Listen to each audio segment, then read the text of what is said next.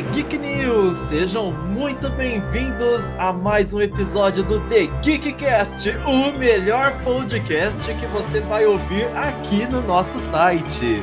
E hoje nós vamos falar de um assunto não tão legal, não tão empolgante. Nós vamos falar da morte de um ícone da indústria dos games, o Sr. Hashimoto, Kazuhisa Hashimoto.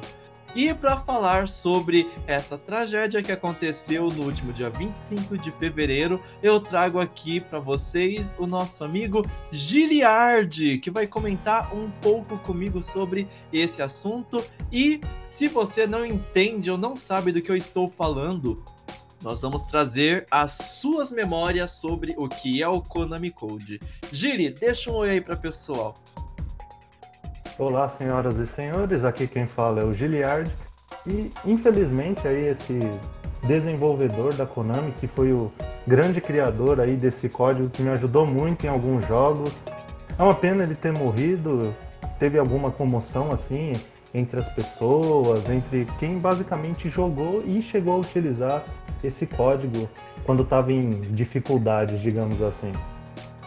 Então, se você ainda não se tocou de que código nós estamos falando e você já tem mais de 20 e poucos ou muitos anos, vamos lembrar ele para você. Você se lembra do código de cabeça, Giliard? Eu lembro. Lembro de ter utilizado em alguns jogos para obter umas vantagens não devidas, digamos assim. É o famoso dois para cima, dois para baixo, esquerda, direita, esquerda, direita, B e A. Então, tá aí para você. Acho que agora você lembrou, né? Bateu até aquele quentinho no coração de lembrar, né? Do Konami Code. Então, esse daí é o código que vários jogos, não apenas da Konami, utilizava para poder trazer algumas vantagens, liberar alguns segredos, ou mesmo só para fazer uma gracinha durante o jogo. Por exemplo, quem jogou Gradius, quem jogou Contra, quem jogou Tartarugas Ninja 4 do Super Nintendo, deve ter utilizado bem esse código para poder tentar passar de alguma fase um pouco mais difícil. No entanto, tinha alguns jogos que ele não servia para muita coisa. Ele era realmente ali uma coisa mais um easter egg só para poder ter alguma diversão. Como, por exemplo, no jogo Grandia, é, você pode usar esse código e aí vai ter um personagem que vai falar para você que você só apertou uma sequência de botões. Assim como vai ter algum joguinho meio troll, por exemplo, Plants vs Zombies, que você vai usar esse código, vai fazer barulho de uma arma nova, de um equipamento novo sendo equipado e não vai acontecer nada durante o jogo. E tem muito mais coisa. Vocês sabiam que o Konami Code foi utilizado, por exemplo, no League of Legends? Você sabia disso, Gili? É, ele chegou a aparecer, mas na época eu nem jogava League of Legends, só vim descobrir depois que ele era utilizado e aí os desenvolvedores do League of Legends, quando viram que as pessoas tinham descoberto, acabou removendo ele praticamente assim, na época eu nem sabia o que, que ele fazia, o que, que ele deixava de fazer, eu não tinha a menor ideia. Usei em outros jogos bem mais antigos. Ah, cita aí quais foram as suas experiências com o código mais famoso do mundo dos games. Para mim, a experiência foi marcante assim na minha vida foi no jogo Contra. Você começava um jogo extremamente difícil de tiro e tinha poucas vidas, você tinha que ser assim uma habilidade muito, muito boa em desviar, atirar, pular. Nossa, era era praticamente o bullet hell da vida. Muito tiro na tela. E aí você fazendo o código, você ganhava 30 vidas. Então, com esse código, até você sendo ruim, você conseguia ir bem perto do final e depois de um pouquinho de treinar, entender um pouco de onde vêm os inimigos, os tiros, as fases, você conseguia sim terminar o jogo com relativa facilidade graças ao Konami Code. Teve também um, um jogo que eu me lembro, é o International Superstar Soccer Deluxe, que você fazia o Konami Code e aí os juízes, os bandeirinhas, eles virava um cachorro e aquilo virava aquela, aquela brincadeira. Você não ganhava nada, não ganhava um gol, por exemplo, nem nada disso. Você chegou a utilizar nesse? Nossa, eu usei. No Contra, eu não usei porque eu já era ruim, não conseguia jogar e não sabia disso na época.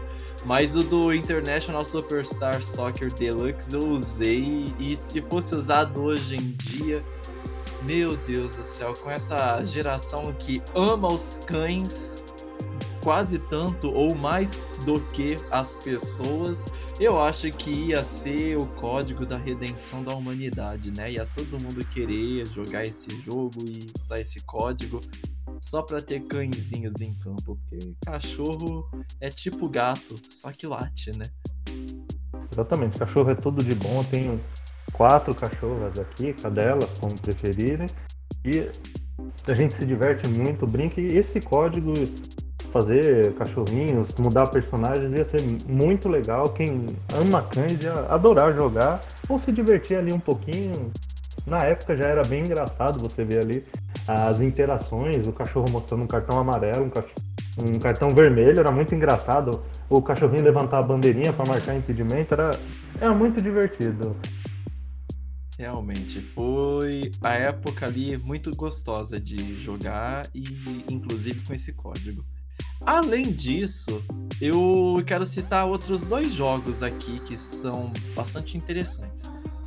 Tem um que é o Batman Returns, que eu já joguei esse jogo, eu tinha, eu gostava bastante dele e eu achava ele muito difícil mesmo. E aí eu descobri esse Konami Code e dava para aumentar a quantidade de vidas. A primeira vez que eu usei eu não consegui terminar o jogo mesmo assim. Mas depois eu consegui terminar o jogo e eu consegui terminar sem usar o código. E um outro também, eu acho que é um que você gosta um pouco, que é o Final Fight 2.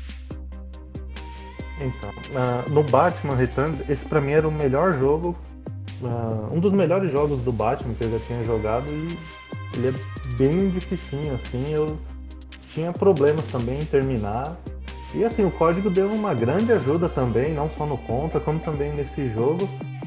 E Final Fight, cara, é um jogo assim lendário para mim, é um beat'em up. Cara, eu me diverti muito tempo com vários personagens famosos, como o Code, ou o Code, o Guy, ou o Gui, como chamam, o Hagar. Nossa, cara, era extremamente divertido e muito prazeroso de jogar, principalmente com o, o co-op local ali, era muito divertido.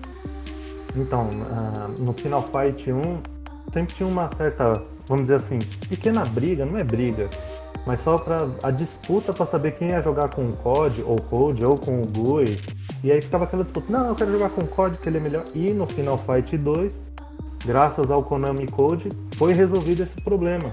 Que aí você podia pegar dois personagens iguais. Então, fazendo o código, não precisava ter briga para saber quem vai pegar o Carlos, quem vai pegar a Max, quem vai pegar o Hagar. Não. Quer jogar com o Carlos? Vamos jogar com o Carlos, todo mundo junto e tá tudo bem, sem nenhum problema. Sem precisar ah, escolher rapidinho na frente do outro. Não. Era só ir lá fazer o código e tava sanado o problema. Isso aí. Final Fight 2 trouxe essa possibilidade aí com o Konami Code e foi um código que ajudou muita gente assim com vários jogos. Porém, nem tudo são flores. O jogo de vez em o jogo de vez em quando tinha o código Konami Code embutido e era para trollar mesmo, como por exemplo, Castlevania Bloodlines do Super Nintendo, que você fazia o código e aí tinha um som que confirmava que o código deu certo. Sabe o que, que esse código fazia? Colocava o jogo na dificuldade expert. O jogo já não era fácil. E se você fizesse a trapaça mais famosa dos anos 80 e 90, você deixava ainda mais difícil. Então tá aí alguma das curiosidades sobre o Konami Code. Você tem mais alguma coisa para comentar aí, Gili?